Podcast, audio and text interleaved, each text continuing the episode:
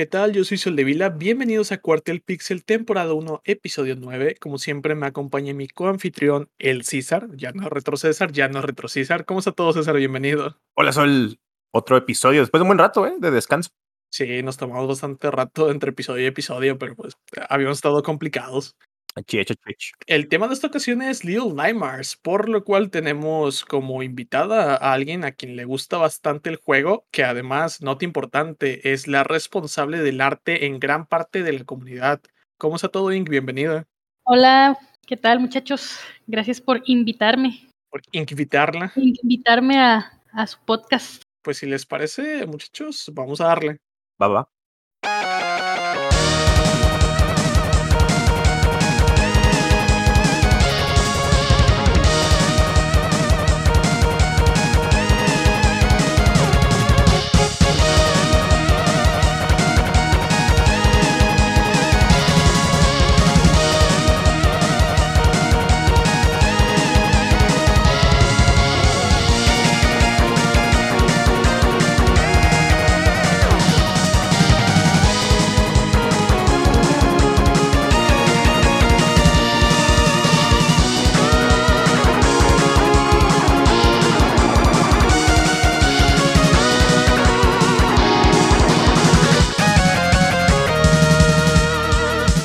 Para contextualizar, Little Nightmares es un juego de acertijos, plataformas y suspenso desarrollado por Tarsi Studios y publicado por Bandai Namco Entertainment el 28 de abril de 2017 para PC, PlayStation 4 y Xbox One.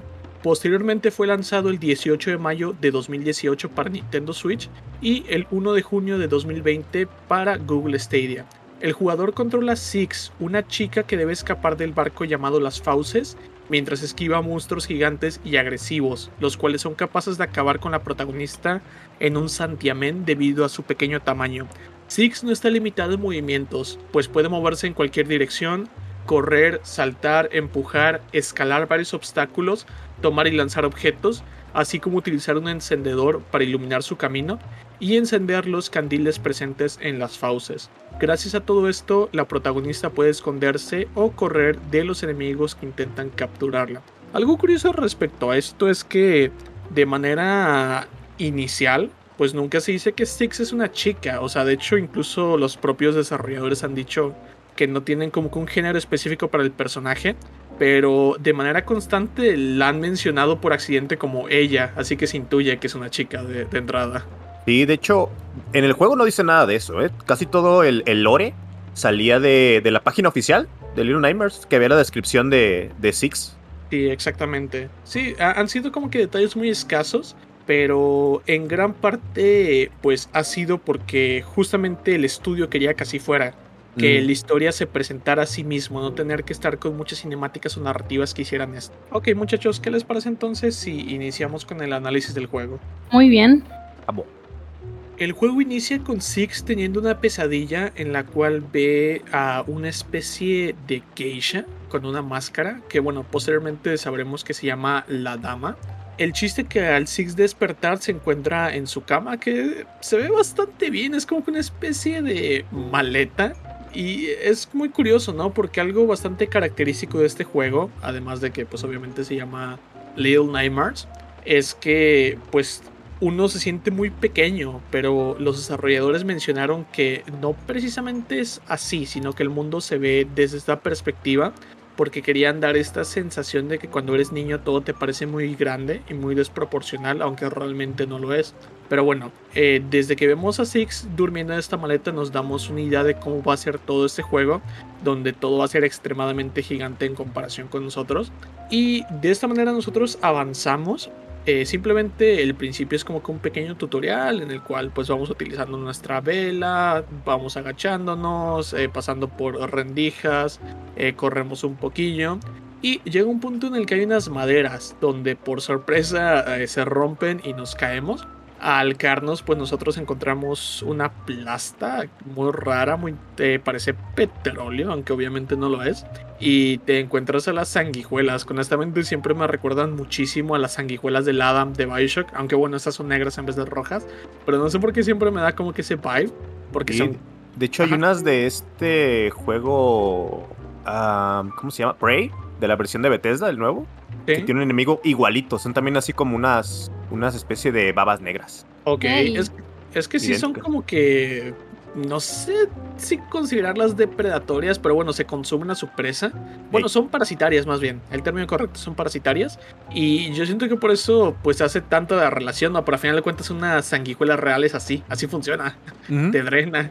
Pero sí, bueno. pero básicamente te aquí te das cuenta que en cuanto te agarran no, no tienes manera de defenderte, ¿no? Es- es- E- Eso es un punto importante porque en efecto, como decía la descripción del juego, pues básicamente te derrotan un santiamén, incluso los enemigos pequeños como las sanguijuelas, o sea, te abrazan y ahí quedaste. Sí, no, no tienes como un ah, una chance de decir me escapé. Te Ajá, agarran no. y te agarran. De Ajá, hecho, Six básicamente- está, está bien flaquita, ¿te fijas? Sí. Está como bien, bien, o sea, se ve, ajá, y todos los, todos los niños están así. Sí, sí, sí, y es curioso porque se supone que, bueno, los están eh, cultivando, por así decir, pero bueno, son detalles que vamos a abarcar más adelante, pero eh, hace un poco de contraste eso, porque sí es una observación curiosa. Pero eh, el hecho es que sí, como Ink dijo, pues de entrada en este punto ves que ya eres pues muy vulnerable, o sea, hasta el enemigo más pequeño del juego te va a, a matar, así que ya teniendo esto en cuenta, te vas corriendo, te vas huyendo. Y conforme vas avanzando, te encuentras eh, bastante agradable una persona colgada del techo, casual, ya saben, la habitual. Y ya te empieza a dar como que. Ah, así es, acogedor, cálido. Y ya te empiezas a dar como que cierta noción de cómo va a ser el juego en cuanto a los acertijos, a los puzzles, porque, pues bueno, la silla esta que está justamente abajo de este tipo, pues la tienes que mover, eh, de esta manera puedes saltar, agarrar la perilla de una puerta, abrirla y continuar avanzando. Eh, realmente todos estos acertijos del juego son bastante simples. Ya como que le suben un poquito la dificultad en el DLC, pero bueno, de eso igual vamos a hablar más adelante.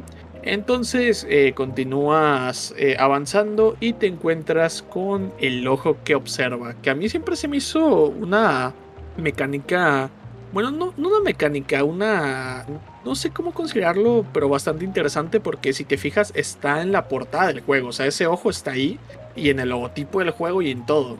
Y tiene pues un significado en las fauces, que es este barco. Tien- Es como un símbolo muy especial para ellos por alguna extraña razón, pero pues básicamente también funcionan como cámaras de seguridad y esos ojos te están observando. Pero también tienen una cosa rara que cada vez que te iluminan te petrifican y básicamente tú tienes dos opciones. Hay como que unas cajas en las cuales te puedes ocultar detrás para que no te dé la luz y no te petrifique. Y de igual manera está como que esta... Es como estos botes de conserje, ¿no? Donde ponen las escobas que se van moviendo. Como Sí. estás básicamente en una especie de eh, submarino diagonal barco, porque una parte sobresale. O sea, está medio rara. Eh, pues al momento de que las olas eh, lo ladean, pues obviamente hay movimiento. Que de hecho, eh, yo creo que una persona que se marea con facilidad este juego, pues le puede caer un poco pesado en ese ámbito. Pues sí, pero es parte.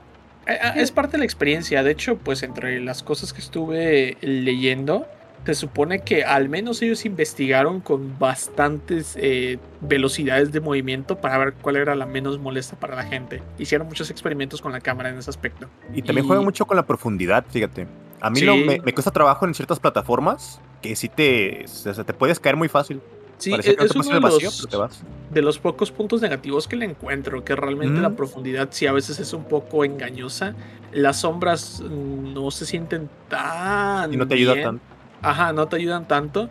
Pero un aspecto que me gusta mucho, que también es parte intencional del desarrollo, es que la perspectiva está hecha como desde una casa de muñecas. El hecho de que la cuarta pared se rompe. Y de hecho, si tú mueves la cámara cerca de una pared, puedes ver la siguiente habitación porque no está esta cuarta pared. Ajá. Pues Sí. investigar el otro lado. Ajá, no darte una idea de lo que, de lo que va a haber.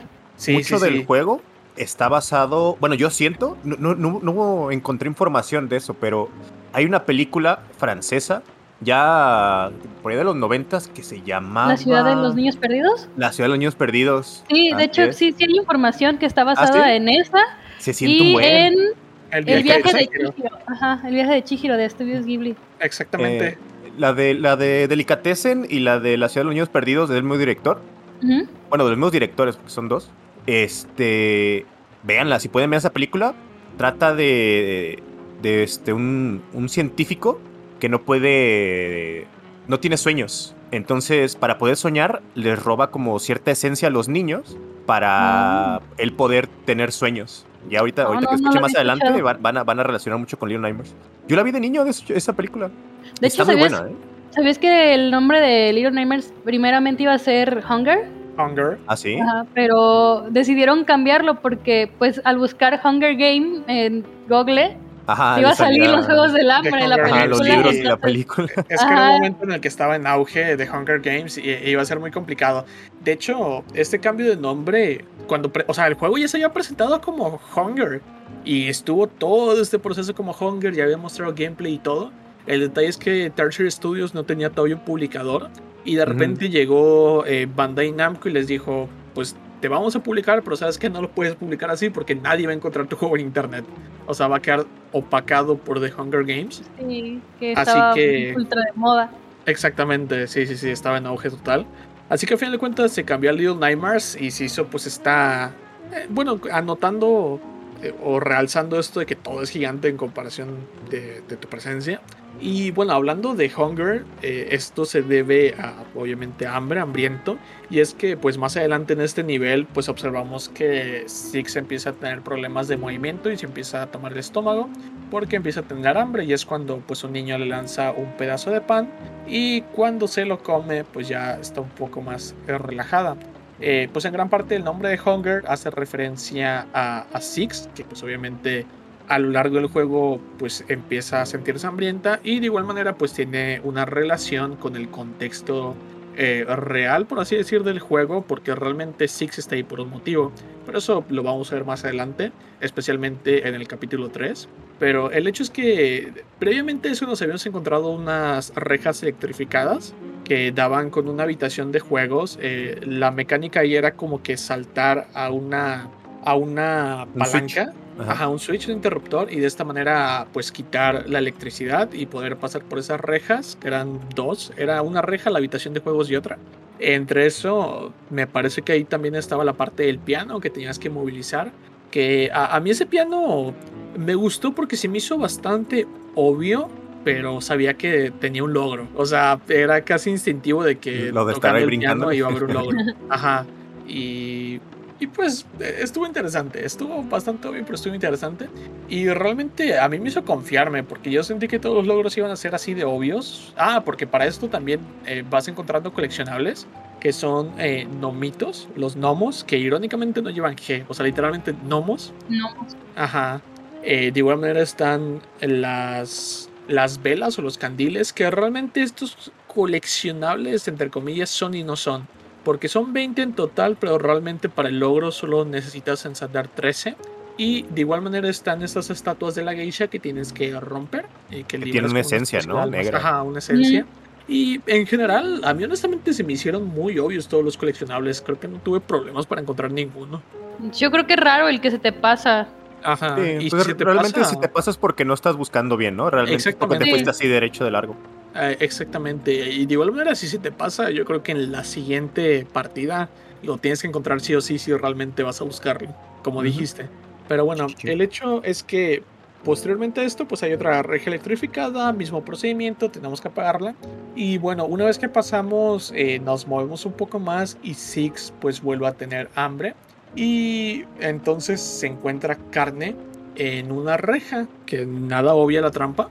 Eh, se pone a comer la carne y entonces eh, lo capturan. Pasan unas manos bastante largas y la atrapan y se lo llevan. Y bueno, de esta manera pues termina este capítulo que es básicamente el tutorial, bastante corto en realidad diría yo, al menos en comparación con el siguiente capítulo. En tu caso, Ing, ¿cómo fue tu primera experiencia con este capítulo? Eh, pues literalmente dices tú que al principio te dan como un tutorial, pero yo realmente siento que te, te sueltan así como de tú investigate qué es lo que tienes que hacer y cómo puedes moverte. Para mí es como que te soltaron así a, ciegas, básicamente. No te dicen presiona tal botón para encender la lámpara, el fueguito. Es como tú arréglatelas desde un principio, ¿no? Te sientes luego, luego abandonado en este juego, pero pues me, a mí me gustó. Desde un principio también sentí que dije, esto tiene mucho... Mm, Lo noté luego, luego que tenía esta referencia al viaje de Chihiro. Luego, luego lo sientes más, este, un poquito más adelante cuando andas por por el comedor, pero eso ya se hablará. Este, me gustó mucho y yo al principio, fíjate que yo no noté que cuando comes por primera vez aparece una sombra de Six. Cada que comes aparece una sombra de Six oscura que no la notas en un principio. Ajá, que de este, hecho también tiene referencia al, al 2. Sí, pero eh, sí, me, pues yo creo que te, te das cuenta que, que, no va a ser un juego que te vas, te vas a sentir segura, ¿no? No te sientes segura en ningún momento. Y pues es, es parte, ¿no? De, de la experiencia que te quieren dar desde un principio. Y el primer capítulo ya te hace entender que no, que no lo vas a tener fácil. Y tiene esto como de Zelda que tiene muchos puzzles que están fáciles, pero no te lo dicen así, no te dicen, jala la silla y haz esto. No, no, no, o sea, como tú resuélvelo y te den sentir listo, que son, les digo, son sencillos los puzzles, pero no, no, no te ayudan nada, no te llevan un de error, la mano nada. Un error chiquito y es como, ay, me morí. Te, puedes, te caes en alguna, en un huequito y te mueres, o sea, es fácil, este, no, no hay como tal, como que prueba y error, pero sí, te mueres una vez y es como, otra vez a Apareces luego, luego, ¿no? O sea, apareces ahí luego, luego. Sí. Siempre. No es como que te regresen mucho en el... No, no. De hecho, de hecho cuando, de hecho, cuando te mueres, te despiertas como si hubieras tenido una pesadilla en una parte, de, en un rinconcito de la habitación. Sí, sí, sí. y es bastante curioso porque a partir de eso pues han salido muchas hipótesis. Lo que dices del tutorial, pues es que sí y no. Obviamente un tutorial explícito a como se está acostumbrado actualmente no, no te dan. Eh, esto es algo que en episodios anteriores he mencionado, eh, le comenté a César, que yo lo considero la fórmula Miyamoto, porque pues en algún momento le preguntaron a Miyamoto pues cómo hizo el primer nivel de Super Mario. Y él dijo, fácil, hizo un tutorial, pero pues él no te dice nada, simplemente es como que, mira, aquí hay un hueco, vas a saltar. Mira, aquí hay un bloque, vas a tener la curiosidad de pegarle. Básicamente lo que me gusta de este juego es que, pues sí te da el tutorial, pero no te lo da ahí peladito y a la boca. bueno, no, no, te lo, no te llevan de la manita. Es, es orgánico. Te ponen ahí una tubería, ah, me tengo que agachar. Ves los controles, me agacho con esto. Te ponen ahí la rendija, me tengo que agachar. Ves la velita, pues tengo una linterna, la voy a prender. O sea, como que sí te dan esos hints porque te lo ponen muy obvio al principio, te lo ponen enfrente, pero pues no te dicen presiona este botón para esto, presiona este botón para otro. Cosa que en el DNC sí hacen, pero bueno, eso es punto y aparte porque introducen nuevas mecánicas. Pero eh, de que está ahí el tutorial está ahí, pero no es en absoluto implícito, lo cual a mí también me gustó mucho porque desde un principio te advierten de qué va esto, ¿no? Y realmente a mí me gustó porque el juego no es de terror, terror, porque como tal no te da miedo, pero te da mucho suspenso, o sea, porque realmente te sientes vulnerable. Y eso a mí también me gustó muchísimo, porque yo no me sentía así desde los primeros Resident Evil, bueno, las primeras veces que lo jugué, que sientes que vas a pasar a, una habitación y en la esquina te van a matar y vas a aquí no tanto perder progreso, pero pues sí es a veces un poco fastidioso porque si hay zonas donde te mueres y mueres y vuelves a morir. Y es que da desesperación, ¿no? No saber hacia dónde avanzar y te van persiguiendo. Exactamente. Tienes que descifrarlo rápido. Ya después, cuando pasas la segunda vez, dices, ah, ok, tenía que brincar en esta parte a tal lado, ¿no? Ah. Pero cuando vas por primera vez, sí es como, ah, no, no te y lo siempre te van persiguiendo, todo el tiempo te van persiguiendo. Sí, sobre todo, pues, si quieres explorar todo, pues es el problema, que a veces tienes cosas detrás de ti y es como, no, espérate, pero yo quiero ver qué hay acá y te matan. Y de hecho, sí, creo que pues genera bien lo de que te sientes impotente, ¿no? De que es como, ay, si solo me dejara pegarle, pero no, es que pues sí, no puede, no, no, no tiene esa capacidad. Sí, exactamente. En tu caso, César, ¿cómo fue esta primera experiencia con el capítulo? Muy buena, de hecho, me gusta mucho cómo se siente el peso de, del personaje porque si te fijas, te sientes muy ágil, pero eh, estás limitado a, tu tamaño. O sea, ves, por ejemplo, a veces tienes que jalar la, la, manija de una, de una, puerta y casi llegas, estás así a nada de llegar, pero necesitas jalar una silla. Pero también lo puedes resolver haciendo brincos de estilo Mario. O sea, puedes brincar a la pared y rebotar y brincar. Digo, ya es como una técnica más avanzadita, pero se puede en el juego. Y es totalmente legal. Y de, de hecho, fue lo primero que, que me gustó, ¿no? Cómo se siente el juego. Y otra es que me gusta mucho cómo es este muy visual, el hecho de que te vas cansando, cómo, cómo Six cuando va corriendo, nomás empieza a ver que empieza a, a correr más lento, pero también se va agachando ella. Tiene, tiene detallitos que, que me gustan mucho. También cuando prendes la, la, este, el encendedor, le tapa con la otra mano, ¿no sé si se han fijado? Que va corriendo y le, va tapando. Si pasas por ventiladores de aire, pues se te apaga el encendedor. Sí, tiene, tiene detallitos que me gustan mucho el juego. Entonces, sí, muy bonito. Ok. Eh, bueno, por mi parte ya estuve mencionando por encima. Definitivamente creo que hace un buen inicio al juego. Te presenta pues de entrada bastante bien de qué va a tratar. Y el hecho es que como que ya cuando sientes finalmente un poco de paz, sabes que no has avanzado mucho porque es el principio, pero bueno, te capturan. Y lo que dijo Ink de la Sombra es interesante porque luego pues va a, a tener, va a reaparecer y va a tener como que una hipótesis por ahí de qué podría significar, pero bueno, eso lo vamos a mencionar en el último acontecimiento que lo relaciona. Eh, una vez que eh, el conserje te toma, que bueno, básicamente para adelantar este tipo de las manos largas es el conserje, que a mí siempre me ha dado mucha risa porque tiene como que sus manotas, pero tiene piernitas. Ajá. Va casi casi pegado al piso. Eh, nos lleva hacia la guarida. Eh, en la guarida, pues básicamente nos tiene en una jaula donde también vemos otros niños enjaulados. ¿ah? Y este, anotación importante.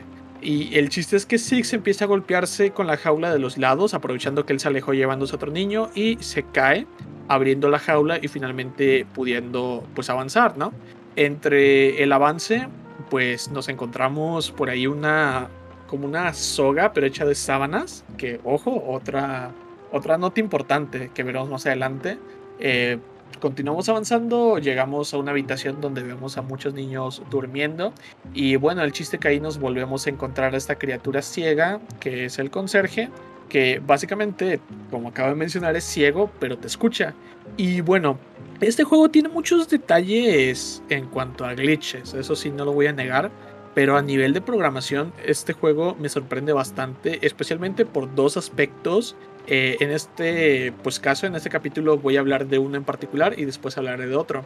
Y es que, por ejemplo, la, la, mecánica que sigue este personaje es que básicamente tiene dos sistemas de predicciones. Tiene el sistema de predicción de cuando entras a su radio y haces un ruido y básicamente es cuando te ubica, pero también tiene este sistema de predicción de sonido que se basa en la probabilidad de dónde hiciste un ruido, dónde podrías estar ahora según la distancia que tienes de ese ruido. a mí a nivel técnico eso me pareció espectacular. O sea, a nivel de programación es increíble. En, Alien, este. ¿Cómo se llama el último que salió? El, Isolation. Isolation, ajá. Haz de cuenta, así es el Alien, así actúa también. Ajá, no, pero en Alien es peor aún porque eh, el Alien aprende. Ajá, exactamente, aprende tus patrones. Es lo peor del caso. Yo había leído por ahí que casi, casi este personaje, el conserje, iba a tener manitas normales porque no sabían cómo programar para que no tirara cosas, o sea, chocaran sus manos tan largas con las cosas. Pero al final supieron repararlo, que pegara ah. sus codos cuando hubiera cosas cerca. Entonces se, eh, lo supieron acomodar, pero casi casi se daban, se iban a rendir pues con que tuviera las manos tan largas. De hecho, pues hay un fun fact que voy a dar más adelante eh, relacionado con esto, ¿no? Eh, pero sí, como tú dices, pues obviamente en un, en un, principio era un problema esto de que las manos fueran tan largas, bueno, los brazos más bien. Y sí, exactamente esa fue la forma en la que la arreglaron. Agregaron la, la articulación de los codos y ya con eso se puede como que compactar un poquito más que en ciertas zonas y ya es un poco más sencillo. Pero bueno, eh, si continuamos avanzando. Ah, miento, ¿saben que La habitación de los juguetes era acá. Eh, me adelanté con la otra. Pero el chiste es que pues pasamos por la habitación de los zapatos, por la habitación de los juguetes y una habitación con relojes. En esta habitación con relojes, pues obviamente como esta criatura es ciega, pues podemos notar que el ruido de relojes le molestan. Entonces nosotros tenemos que aprovechar este ruido en el que está como que aturdido y tenemos que tomar un objeto y lanzarle un botón para poder avanzar. Y de esta manera llegamos a la biblioteca. El detalle en la biblioteca es que avanzamos un poco más y nos empieza a perseguir. Cuando él nos empieza a perseguir, eh, pues lo que ocurre es que llegamos a una puerta que levadiza, que está como que cayéndose, está bajando, pero tiene una caja y él mete sus brazos y te intenta agarrar. El chiste en esta mecánica que pues es el combate del jefe te intenta agarrar, pero pues eh, tú tienes que ir quitando la caja para que le caiga encima y le arranque los brazos. El hecho es que, bueno, de esta manera, pues al arrancar los brazos ya lo derrotaste, ya no, pues es un peligro por así considerar.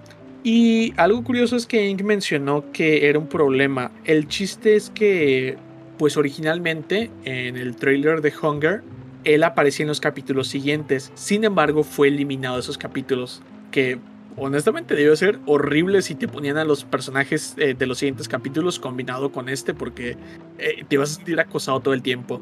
pero en gran parte yo siento que eh, lo eliminaron, o sea, decidieron amputar los brazos acá y eliminarlo una vez justamente por esa problemática que creaba con no golpear las cosas de alrededor, sobre todo pues en, otras zonas tan pequeñas como van a ser más adelante la cocina. Y que hay que esquivar más, ¿no? Y luego, ya con tanto enemigo en la pantalla. Más adelante hay, pasillos más igual chiquitos, ¿no? Así muy angostos también. Mucha cosa, mucha mesa y así. Exactamente. De hecho, detalle que no se ha dicho que es el conserje es, ciego, pero no nada más es que no tenga ojitos, básicamente tiene como toda la piel hacia abajo y le tapa arrancada del cráneo hacia abajo y le tapa los ojos. Eso también es un buen detalle, no solo es como que esté cieguito así por porque esté tapado con una venda o algo, sino simplemente porque está con ese detalle de la piel hacia abajo, eso se me hizo muy chido. Sí, eh, tienen un porqué. Es que realmente está muy bien justificado todo eso. En tu caso, ¿cómo fue tu experiencia con este capítulo? Ay, sí lo sufrí. Yo me pongo muy tensa, entonces este capítulo logra con ese, con el conserje. Sí es como de, no haga ruido, ay, y corre y escápate, ¿no? Y la parte en donde te estás, este, peleando, por decirlo así, con él, eh, cometes un error y te atrapa, ¿no? Es, sí te hace sentir, este, que si no te mueves como deberías, estás muerto eh, logra la atención que, uno espera, la verdad. Eh, aparte la satisfacción o la venganza, oh, ya cuando logras eh, arrancar los brazos como así, puerco, Toma, maldito. Ya te tenía mucho rato persiguiendo, entonces está bueno. Sí. Ok. En tu caso, César, ¿cómo fue esta experiencia?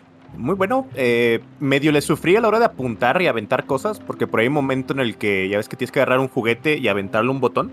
Y como que tienes que dar así bien para, para pegarle a, los botones. Este, pero muy bien. De hecho, me gustó mucho cómo se maneja la tensión. Realmente está fácil. O sea, mucho psicológico en el juego de, de que si tú te apuras, pues te jodes, ¿no? O si, o si, si no pisas la, alfombra o trata de no hacer ruido.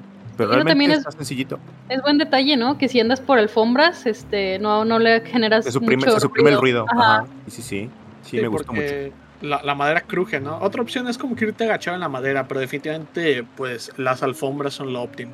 Ajá. Sí.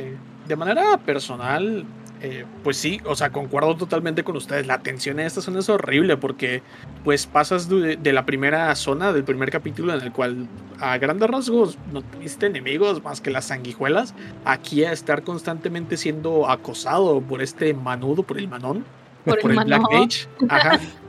y el hecho es que sí, o sea, e, es, sumamente molesto, sumamente estresante. Y algo que mencionó César es, es curioso, ¿no? Porque es cierto.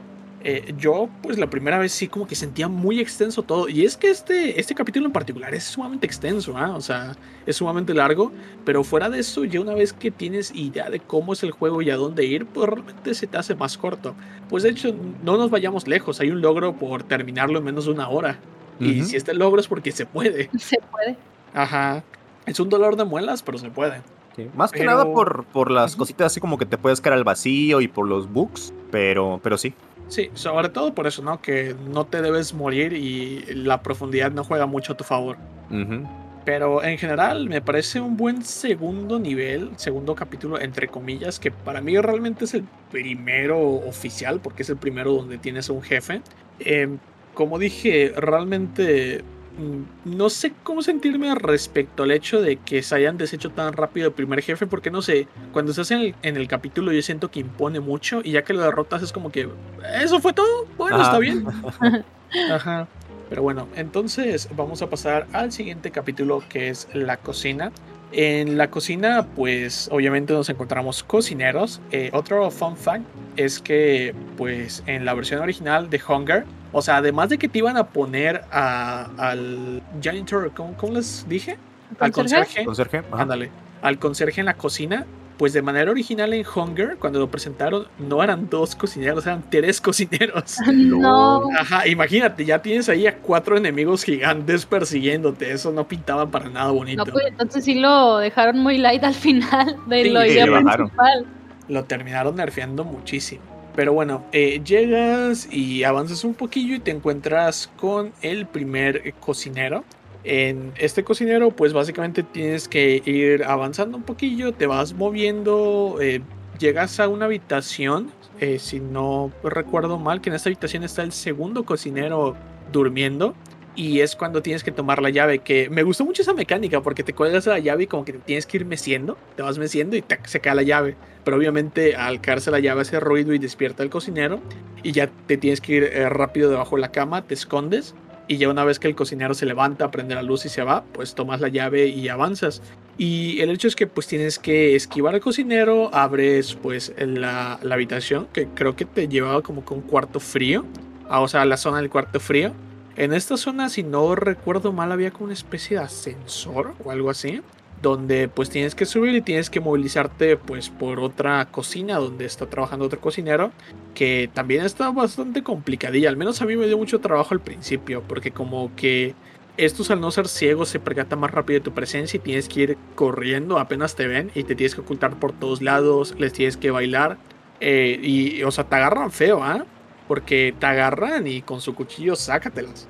El hecho es que, bueno, esta es la segunda parte que decía del aspecto de programación que me gustó mucho, porque así como pues tenían un problema ahí con el manón, con el espacio, pues el estudio quería que se sintiera pues eh, de la forma más realista posible el movimiento cuando agarraran a Six, cuando los cocineros levantaran a Six, por lo cual pues tiene una eh, tecnología que se utiliza bastante en la animación 3D, que sirve justamente para dar como que un movimiento realista al momento de, hacer esto, ¿no? Como que, que el esqueleto haga el movimiento adecuado, para que, por ejemplo, no es como que cuando se agachara a agarrarte, pues te pasara por el lado y ya te contara como que te agarrara, ¿no? Que eso es muy común en muchos juegos, que te pase por al lado y ya te agarró, o ya te dio. No, en este juego realmente es muy preciso esto, porque esa tecnología lo que se encarga es de medir la distancia exacta entre el modelo de Six, entre el modelo del cocinero y ejecutar la animación adecuada en el esqueleto del modelo 3D para que cuando baje y, haga el movimiento de la mano quede exactamente Six en la mano.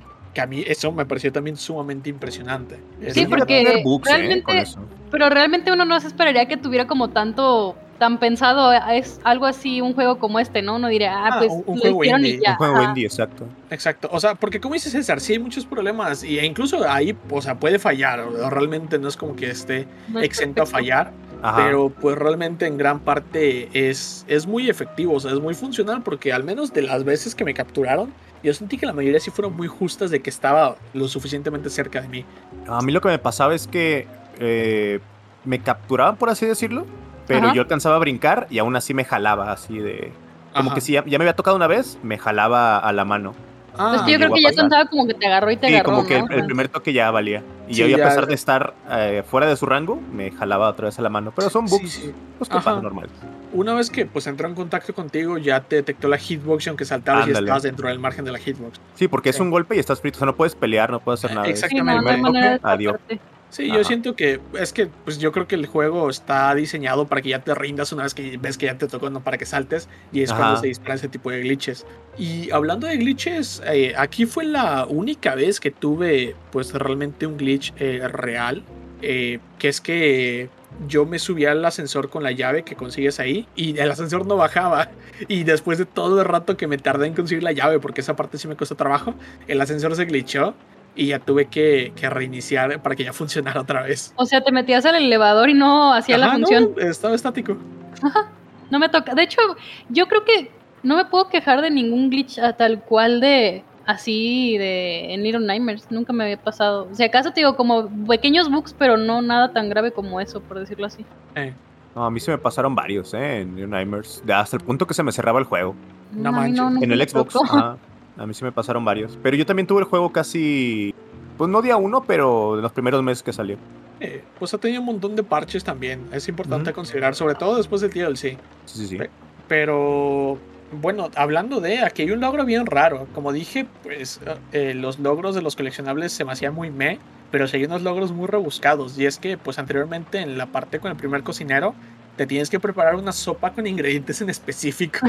y es que ahí, me tardé. Ajá, de incógnito, lanzando cosas para ver qué combinación te, sale, a menos que te lo digan, obviamente.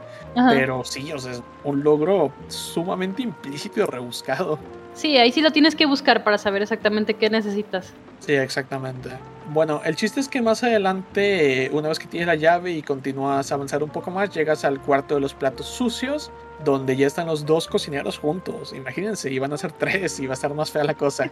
Y aquí, pues básicamente lo que tienes que hacer es avanzar de incógnito, que es muy poco probable que hagas bien el sigilo, te van a terminar viendo y tienes que ir corriendo, esconderte hasta que llegas a un punto en el que activas como que este gancho donde va moviendo la carne.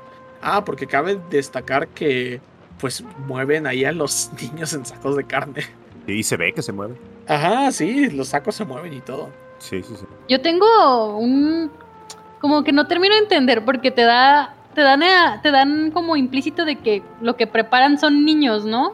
Pero que de- luego más adelante se ven trozos de carne que Muy dices, esto no- es- ajá, esto no salió de un niño. Entonces Ajá. eso me, eso me tiene como un poco Pues como que le confundida. revuelven de todo, ¿no? Como que lo que cae, porque también le ponen pescado. Pueden sí. ser platillos gourmet. Ajá. O sea, que está Como como, cualquier que un platillo restaurante. especial. Ajá, exactamente. Que to- toda la comida está normal, pero el- el- es como que el toque especial. Mm, puede ser relleno de niño. Sí, exactamente. El hecho es que. Ah, bueno, hablando de la carne, a más atrás hay un puzzle que me gustó bastante porque estaba curioso. Que está como que una salchicha colgando, pero no llegas. Pero tienes que Ajá. necesitas eh, utilizarla para llegar a una ventila. Y tienes que subir por un pequeño ascensor, como que tiras la carne, jalas la palanca y cae. Y tienes que mover la palanca para pues moler la carne y que salgan salchichas y utilizar la salchicha como liana. Y ya llegas hacia el otro lado. Sí, Pero- fue buen toque. Ajá, la verdad ese, ese acertijo me gustó mucho, estuvo bastante curioso. Pero como dije, pues básicamente en el cuarto de platos tú llegas al final, eh, activas pues la palanca esta de la carne y tienes que regresar ya básicamente pues te habrán visto porque ya hiciste mucho movimiento y activaste eso y tienes que correr, subirte al- a la palanca, perdón, a la palanca, a esta montaña de platos que me gusta cómo escalan todo ese tipo de cosas, cajoneras, platos, eh, se me hace muy buen detalle que puedas escalar por todo eso porque el juego es muy interactivo, incluso te encuentras latas y las puedes lanzar. Puedes hacer de todo con todo. Y una vez que subes, pues te cuelgas y llegas hasta una parte donde salen los cocineros detrás de ti, te empiezan a perseguir y pues tú llegas hasta el final y ya de esta manera pues terminas el capítulo. En tu caso, ¿qué te pareció el capítulo la primera vez? Uy, pues, es que en general todos, cada capítulo, excepto el primero que es más tranquilo, sí te, te da lo que con- consigue darte la atención que buscan. Aquí también te sientes bien perseguido por los cocineros. De hecho, aunque te escondas, eh, saben que estás ahí, se asoman y es como de no te alcanzo, pero sé que estás ahí, te- te- se asoman a verte y es como que, ah, está bien, te puedo atrapar después y se van, ¿no? Este, y el sigilo y ver que están ahí machacándote. El detalle de que si te agarran, a- te pueden meter a, un plato con, de sopa, te pueden meter adentro de un pescado. Ese me hizo muy, muy bueno. Este, bien logrado que te generen la atención. Me gustó mucho esa parte que dices tú de, de las salchichas, es buen detalle. Este, tener que echar carnita para, para poder avanzar. Pero sí, en general es un buen capítulo también. Mm, te pone tenso. Ok, en tu caso, César. eh, me gustó mucho, de hecho, te sientes como un ratón, ¿no? En la cocina.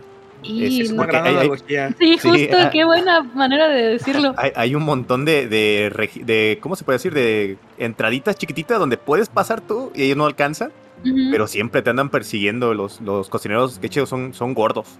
Traen máscara. Y traen máscaras. máscara. Se ve, se ve que se les da comezón. Sí, porque, ah, exacto, les da comezón y se, Se rascan, rascan abajo. y debajo. como que, a ver, ¿qué está pasando aquí? Ajá. Yo tenía mucha curiosidad y hasta des- mucho después pues, subieron una foto de cómo se ven sin, sin máscara y tienen cara como de cerdo. Están horrendos. Ujú. Ahí viene la referencia al viaje de Chihiro. Sí, Sí, y también esto de la música este, se me ha chistoso porque lo, lo asocio mucho con un episodio de Padre de Familia donde no me acuerdo si era Stewie, creo que era Stewie que decía que, que cuando veía un gordo que escuchaba música de gordos, ¿no? Que era como un saxofón ahí como. Entonces, se fijan cuando los persiguen en, en ese se escucha música de gordo, o sea, Como una tun, tuba, ¿no? tun. Ajá, se escucha, es un sonido bien monótono, pero se escucha música de gordo. y el gritito que pegan cuando te Ajá. están persiguiendo. ¡Ah! Sí, sí, sí, como de cerdo, Sí, medio medio cerdón. ándale, sí, de hecho sí. Pero sí, muy divertido. Aparte, pues lo de la llave, ya te, ya te ponen a hacer cosas más, más intrincadas. Sí, ya empieza a subirse el- un poquito el nivel, ¿no? De, de lo que tienes que ir haciendo. Chichi. Eh, Tú, Sol. es ¿Qué que tal? realmente, pues es un nivel muy bueno. Eh, aunque ya me sentía como que en el tope del suspenso con la guarida, extrañé aquí al manón, porque estos son molestos porque te ven eh, por todo, o sea, haces el mínimo ruido, te voltean a ver y ya estás ahí, te empiezan a perseguir, y que no les engañen, o sea, están gorditos los dos, pero corren, porque obviamente la relación, la diferencia entre tus piernitas y sus piernotas eh, es grande, y te pueden alcanzar. Ajá, exactamente, y te pueden alcanzar con una gran facilidad en verdad, o sea, esto simplemente fue eh, reforzando mi cariño por este juego, porque pues ya había escuchado muchas cosas sobre él, sí me pareció un buen juego, porque a mí me gustan mucho los juegos de plataformas, pero no creí que me diera esta sensación que como dije no sentía pues desde que jugué Resident Evil por primera vez, que me encantó el hecho de sentirme tan vulnerable todo el tiempo, es simplemente espectacular y yo creo que este nivel en particular lo refuerza mucho. Porque a pesar de que en el anterior ya te perseguían y en el próximo pues también te persiguen constantemente, siento que este es el que más vulnerable te sientes. Y lo que dijo César pues fue una gran analogía de referirse a, Six como un ratón, ¿no? Como un ratón en la cocina, que tiene mucho sentido porque así te sientes, justamente así de vulnerable te sientes. Sí, sí, sí. Ok. Entonces, pues vamos a pasar al siguiente capítulo que es la zona de huéspedes que básicamente aquí ya como que te empiezan a dar un poco de contexto implícito de por qué Six está ahí, de por qué habías visto a otros niños en jaula, de por qué habías visto sacos de carne que se movían. El hecho es que una vez que llegas pues ves a estos gigantes eh, comiendo, pero algo curioso es que justamente antes de empezar a ver todo esto, Six pasa por una zona donde está en la popa de las fauces de Demo. Y el hecho es que cuando subes tú ves a un barco con un puente pegado con un puente este levadizo, medio rarillo, donde se han pasado todos los gorditos. Y es que realmente este, las fauces es como que una mezcla entre una prisión y un restaurante. Y es como submarino. y submarino además, ¿ah? Porque algo curioso es que básicamente es como algo de la deep web esa cosa, porque algo eh, respecto al lore es que las fauces nunca están en el mismo lugar, o sea, siempre lo abordan en lugares diferentes. Y a la misma hora, pero nunca lo vas a encontrar en el mismo lugar. Exactamente. Eh, sí, es justamente el, argumento, pero eh, en verdad, o sea, cuando pues tú ves eso, a todos entrando y dices, ¿por qué rayos están entrando? Y subes y ya ves a todos comiendo en el comedor, vale la redundancia y ya como que empieza a conectar los cables y es como que, ah, por eso tienen a los niños. Sí. Ajá. Y pues de hecho, lo que más te lo da es que mientras tú exploras la cafetería, pues los gorditos como que te ven y quieren un aperitivo y se lanzan al piso y te empiezan a perseguir así arrastrándose. Y pues realmente son rápidos los malditos, ¿ah? Te pueden agarrar. A pesar de que se van arrastrando. A pesar, sí, a pesar de que se van arrastrando. La grasa resbala. Ajá, eso es cierto. Y si te agarran, o sea, te comen directo como un bocadillo. Sí, sí, es que, es de hecho, teniendo tanta comida alrededor suyo, es como que eso no es suficiente, ¿no? Necesitan algo vivo. Ajá. es que como, eh, como que el niño, o sea, como que ven un niño y, les gusta. Ese es, como el especial, ¿no? O sea, Me pregunto qué tanto contexto que tiene, ¿no? Como todo medio a escondidas y es como que tiene que ver con niños, con miendo adultos, no sé qué tanto ah, le quieren dar a otro si lo tratas de analizar con situaciones del mundo real, sí puede ser una crítica a muchas cosas. Es, en gran parte, o sea, puede ser obviamente a la trata, sexualmente hablando, a la esclavitud, que pues sabes, ahorita por ejemplo los niños eh, básicamente haciendo ropa desechable, son, son muchos factores, ¿no? Que, que se puede abordar de diferentes maneras, en diferentes contextos, como una crítica social a este juego, que en realidad es lo que lo hace especial porque como todo lo manejan tan implícito puede significar tantas cosas y hacerlo tan bien sin decirlo directamente que le da un toque muy especial. Pero bueno, el hecho es que como ya nos vamos percatando, pues toda esta zona está llena de gorditos con hambre y básicamente lo que tenemos que hacer es subir poco a poco de ellos, pero conforme vas avanzando, pues además te encuentras por ahí a la cocinera y en, este caso es más como que huir, no tiene tantos acertijos según recuerdo. El hecho es que llega un punto en el que como que se te junta el ganado y todos te ven y ya todos están peleando. A veces a todos los gorditos ahí grasientos, sudados, arrastrándose en el piso, tratando de perseguirte. Parecen los zombies de Guerra Mundial Z, de hecho. Ajá, ah, básicamente. Sí, encimándose unos con otros. Es, ajá, es un cochinero, es, un, mar de gente. Exacto, literalmente es un mar de gente. Ajá. Y el hecho es que esta zona a mí me pareció sorprendente, ¿ah? porque como dije, o sea, te sientes extremadamente perseguido. Honestamente, yo me sentía como que más, más suspenso en la cocina, pero más que nada porque esta persecución es más de acción, no es como que te tengas que ir de cunclillas y tengas que ir, simplemente te van a perseguir, vayas rápido, vayas lento, solo es correr Corre, y saltar. No, y de Ajá, hecho y los ahora- pasas de frente, o sea, les pasas un ladito. Ajá, ahora sí que córrele. Ajá. Y pues eh, en esa parte yo recuerdo que sí morí unas cuantas veces la primera vez que jugué. De hecho, pues lo jugué para el Summer Backlog Challenge del año pasado. Y en realidad, o sea, como dije, no me da tanto suspenso esta parte porque ya es acción, es simplemente irte corriendo, ir esquivando. Pero sí puede ser frustrante porque ah, un pequeño error, y sobre todo porque Six se cansa. Un Ajá. pequeño error y te agarran. Y a mí lo más molesto que me pasó es que Six se cansó justo al final cuando tienes que saltar para huir y me caí. Ah, a mí me pasaba No que, tenía que brincar en algún lado y llegaban los gorditos y Y me agarraban. Ajá, sí, sí, es que sí, de, sí. de hecho hay un punto en el que le tienes que brincar un gordito. O sea, es este regresarte y brincarle encima para poder pasar. Exactamente. Sí, necesitas todo eso, es eh, pues estar pendiente. Es casi casi un quick time event. Ujú. En tu caso, Ink, ¿qué te pareció este capítulo? Eh, me gustó mucho, digo, como ese contexto que le dan de, ok, ya puedo darme cuenta que aquí comen niños, ¿no? Es como, ah, es lo que, que te vienen diciendo desde la cocina, que hay algo raro. No es que solo estén preparando comidita normal.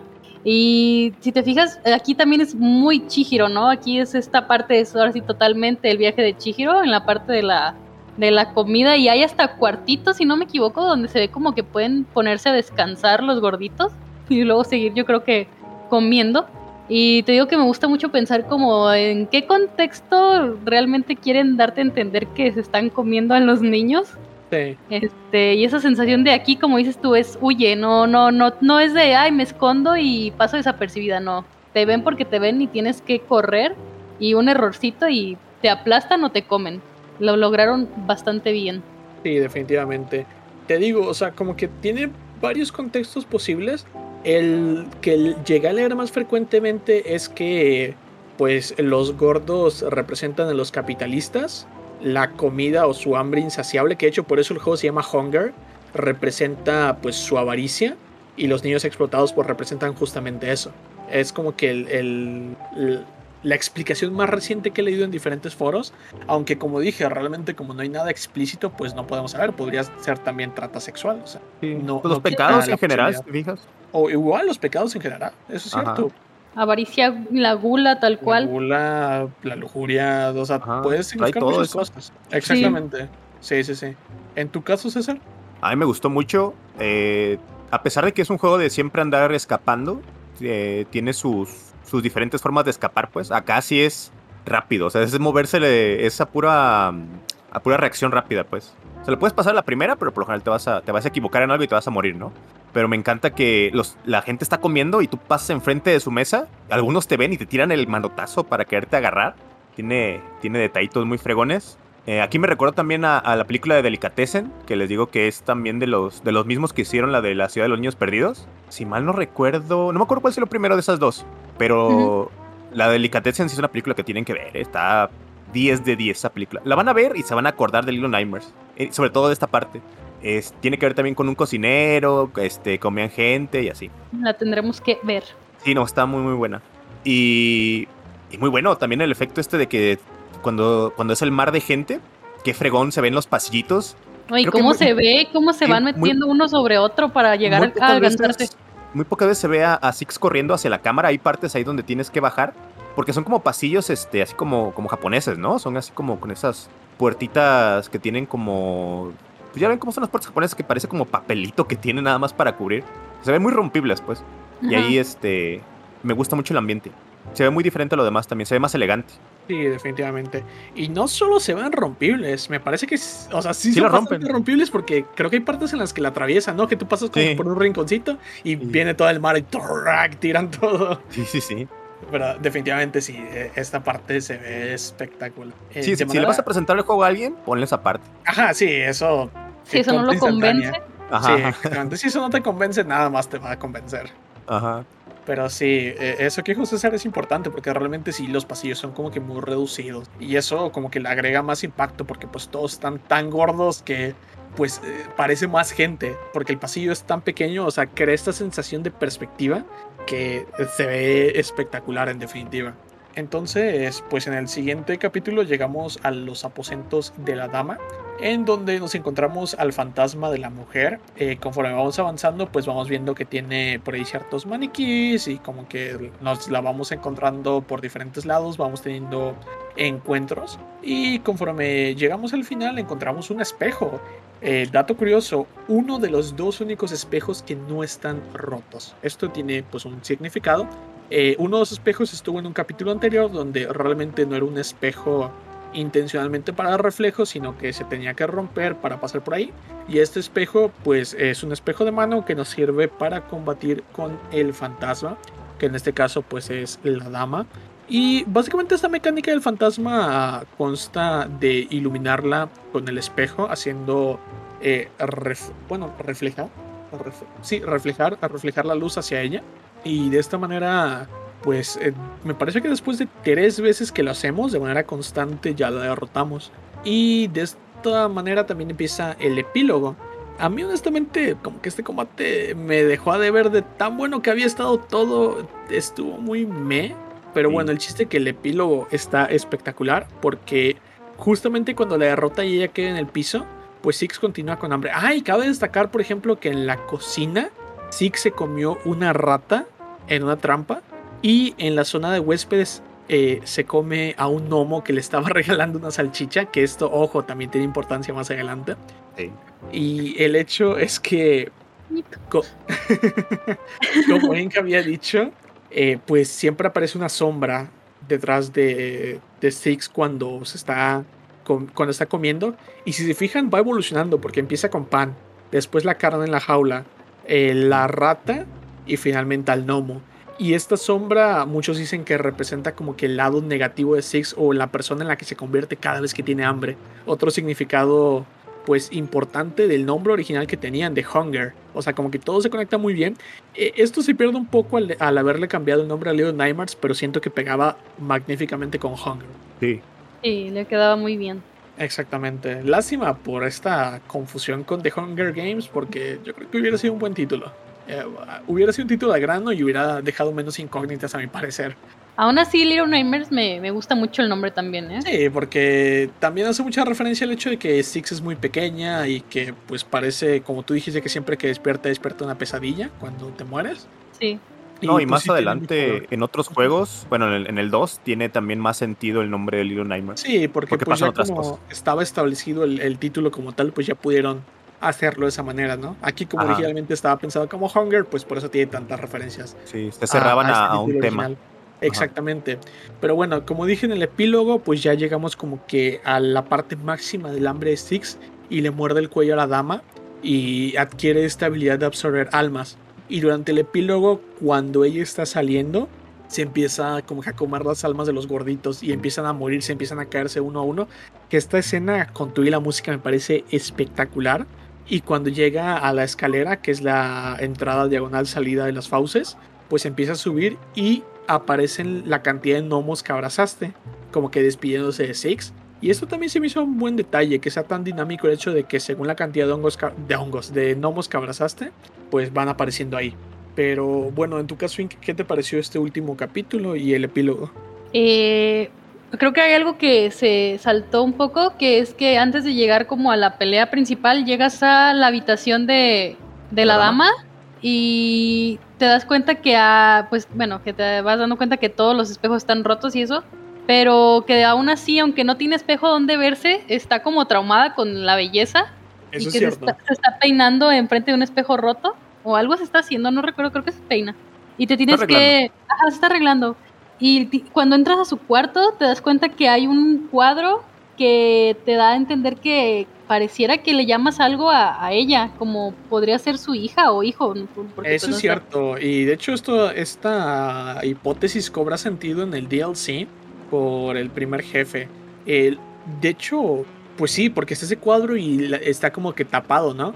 Y esa es otra analogía que mucha gente hace que pues refleja pues las relaciones familiares tóxicas, ¿no? Porque podría ser esta la madre, el que está colgado podría ser el padre de Six y como dije en un principio, pues realmente todo se ve gigante, pero como que le intentaron dar ese sentido de cómo se ve el mundo a través de los ojos de un niño y que no literalmente se tenía que ver así. Es como que eso te da como que un hint medio raro, como decirte, ok, tal vez pues Six tiene más sentido con este mundo de lo que parece. Sí, pues queda como a la imaginación, ¿no? De que podría ser Six. Había escuchado yo que tal vez la tenían atrapada hasta abajo porque le tenía envidia por ser bonita.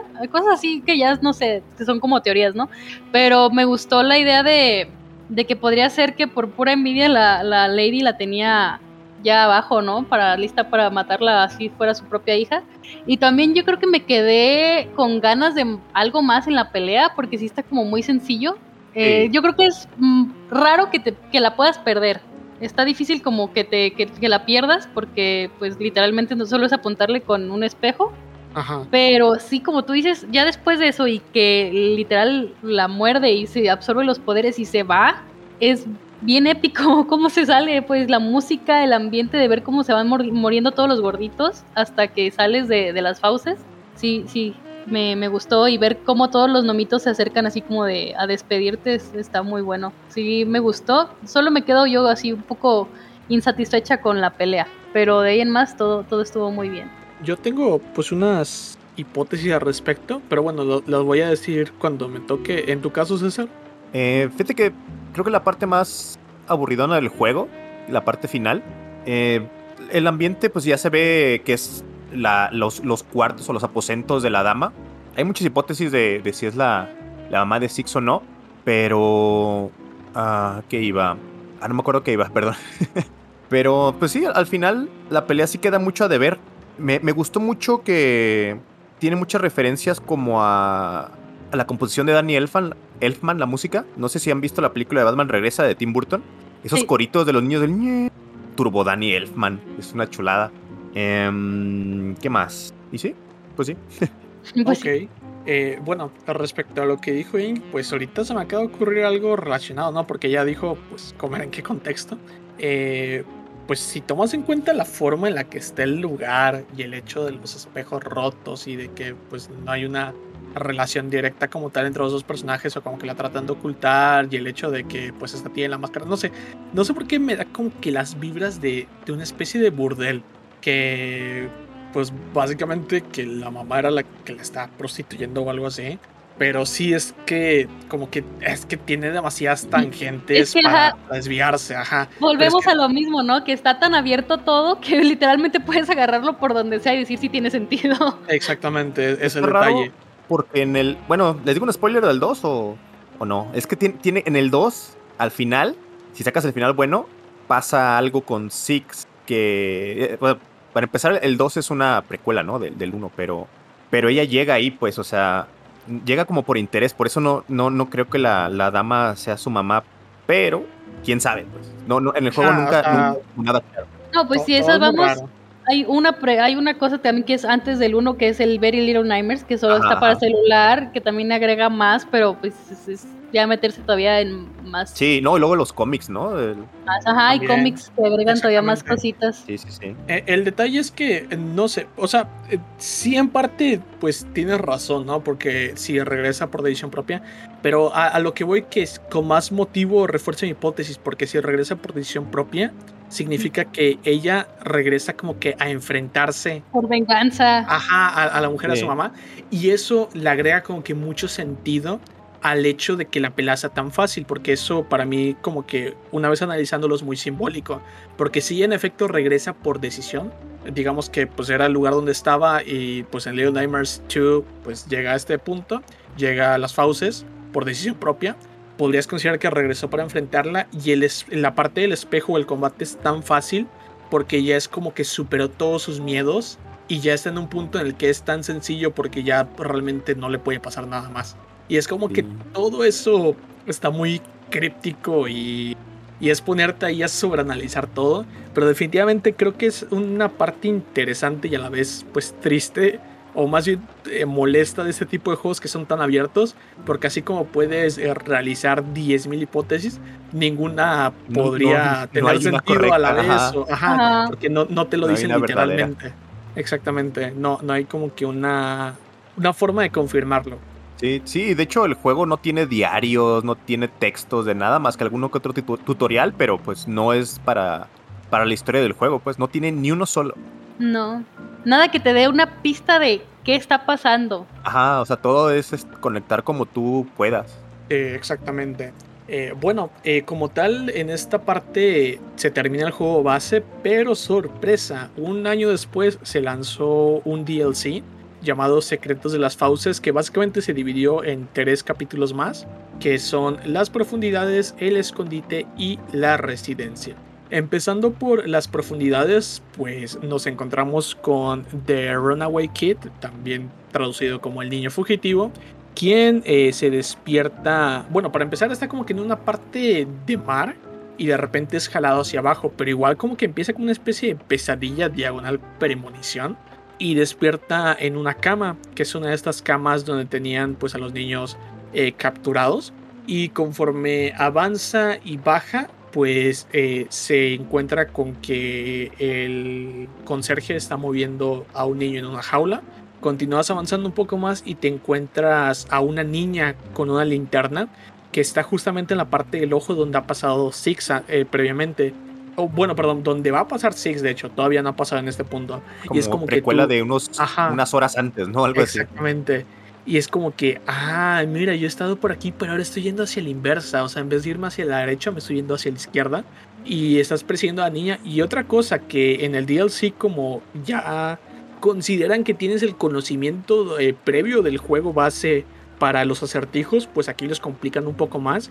Y aquí ya no están como que esas cajas para que te pases por el ojo, sino que tienes que aprovechar el exploit que se podía hacer desde el juego base, que es te pegas a la pared y así el ojo ya no te ve. Y el hecho es que conforme vas persiguiendo a la niña, pues eh, continúas eh, bajando, bajas por una por una soga de sábanas que sorpresa, es la, la soga de sábanas por la cual Six sube en el juego base. Y una vez que llegas como tal a las profundidades, pues te encuentras la linterna en el piso y ya no está la niña. Pero te empiezas a encontrar sanguijuelas, por lo cual deduces que la sanguijuela pues mató a la niña. Conforme avanzas, pues te encuentras una zona llena de sanguijuelas. Eh, descubres que las sanguijuelas eh, pueden nadar y nadan bastante rápido.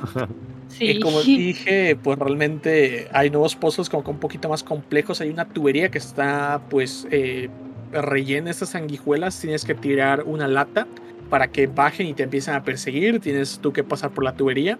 Y de esta manera pues ya llegas ahora sí que a las profundidades de las profundidades. Y entonces te encuentras una zona con agua conforme vas avanzando.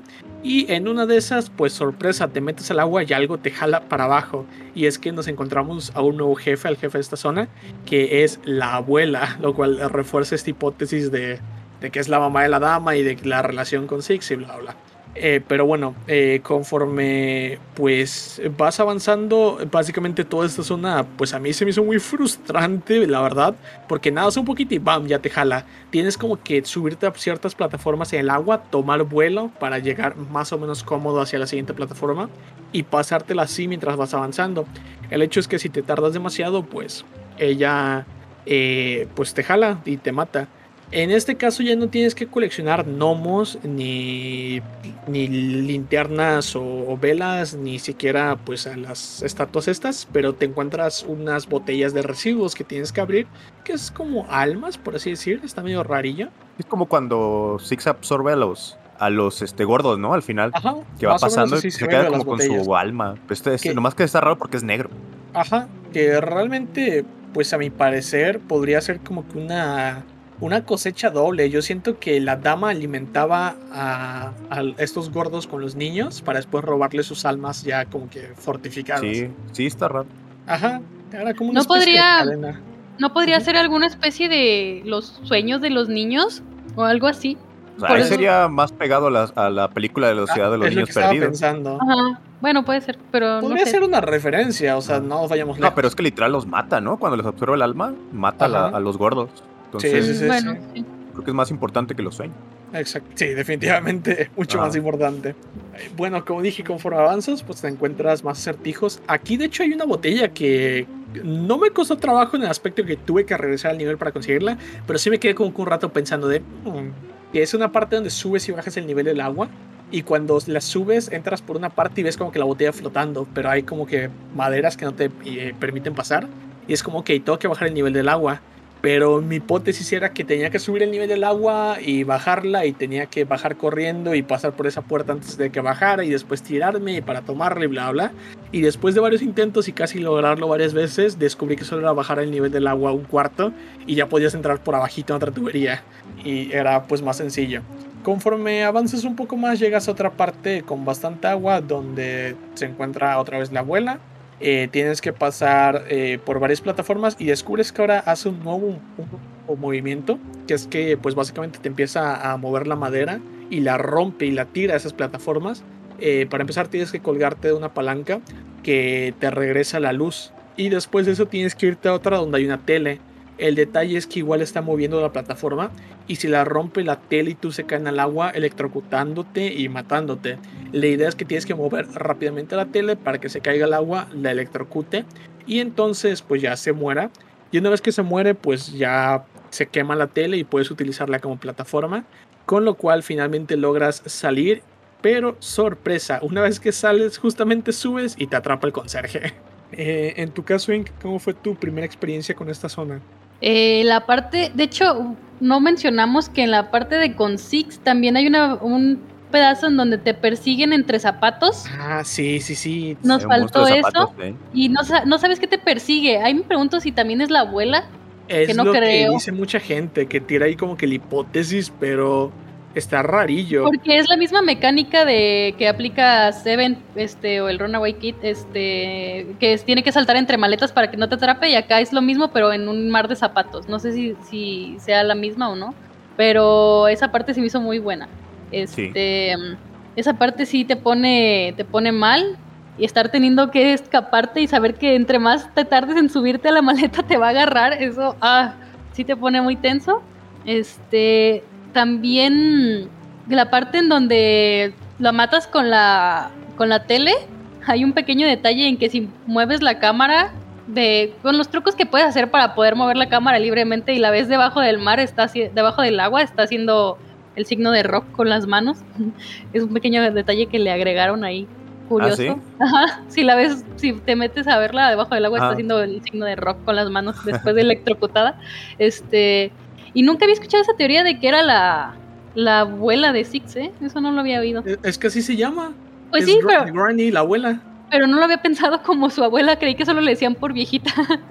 es que este podría ser, o sea, por viejita le pueden decir abuela, ¿no? Ajá, sí, pero, pero, no lo había visto como que fuera. Ajá. Pero mm, te sientes un poco más libre también que este, sí, bueno, es que yo lo conozco como Seven, eh, que trae la linterna, ¿no? Y ya no tienes que estar preocupando porque te esté apagando y eso. Sí, es, sí se siente más libertad no estar preocupándote por la, por la lucecita. Sí, definitivamente. Eh, sí, sí notas que, se, que está un poquito más complejo y que, que, el juego principal. Yo diría que se siente un poquito más complejo lo que tienes que ir haciendo, como por ejemplo lo de estar subiendo el nivel y bajando el nivel del agua. Pero en general me, me, me agradó el, el primer la primera parte del, del DLC. Ok. ¿En tu caso, César? A mí me gustó mucho. A mí lo que más me gustó fue la parte del agua, por la tensión que te pone. Es como si fuera una especie de tiburón la, ah, la abuela. así. O sea, si tú le pones eh, la música de la película de tiburón, pega perfectísimo. Tiene el, leitmotiv, el tun, tun, tun. Pero, pero sí, este. Muy bueno, muy bueno. Mucha tensión. Y también muy satisfactorio cuando le avientas la tele y se muere. como, sí, maldita asquerosa.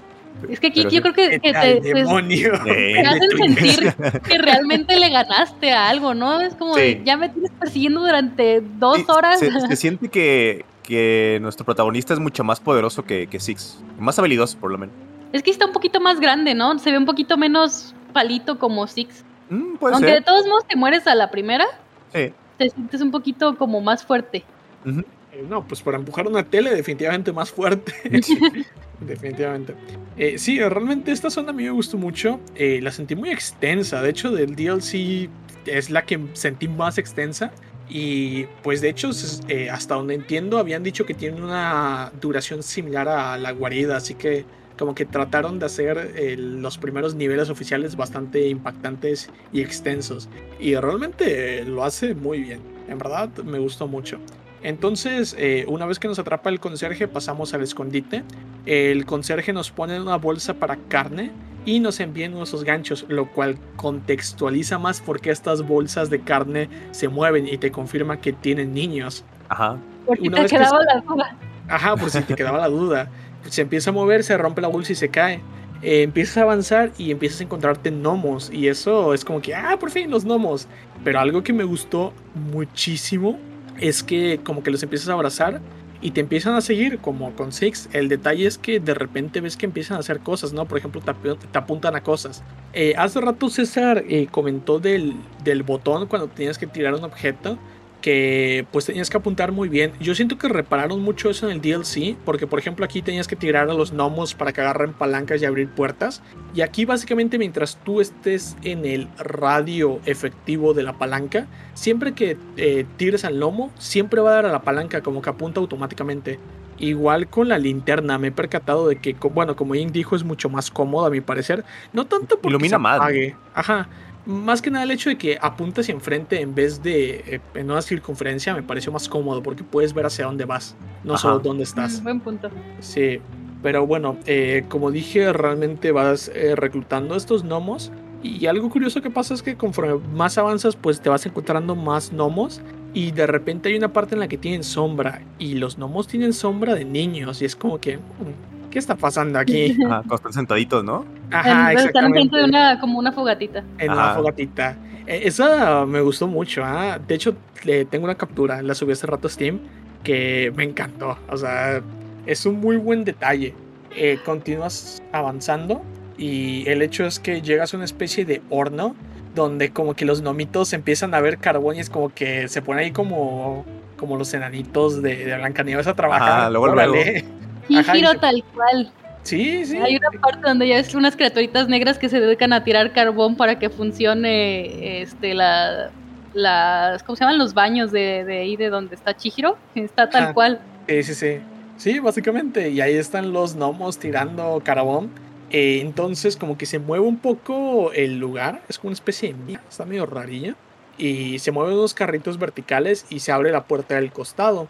Y entonces tú tienes que irte y conseguir más gnomos, explorarle, resolver acertijos, regresar. El chiste que vas haciendo tu armada de gnomos. Algo que me gustó mucho de esta parte es esto, de que me encantó el hecho de que tuvieras como que un hub, como que una zona central y ya pues tú te ibas explorando libremente y regresabas con los gnomos. Aunque al principio me preocupó mucho, porque como te dan tantas rutas para ir, yo estaba como que, y si me voy acá y se cierra la puerta o me caigo y ya no puedo regresar y me dejé algo y no sé, me, era un estrés constante.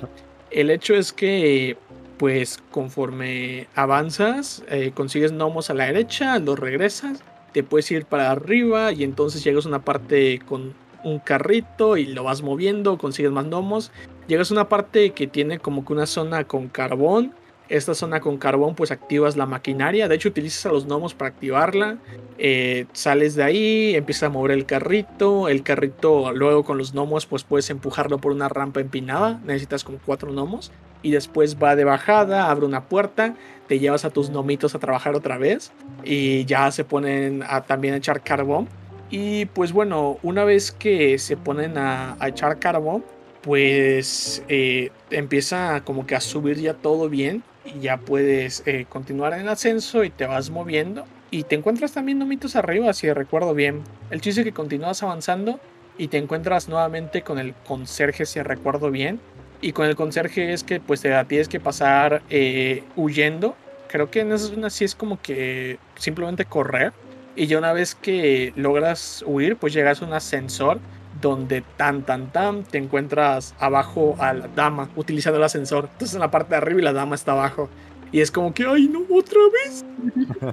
y ya, ya te das como que una noción de hacia dónde te estás yendo. En tu caso, eh, ah, bueno, eh, antes de, de avanzar, eh, eso sí, en el anterior había un logro de tirar una cabeza en una cubeta, que ese logro estaba súper obvio.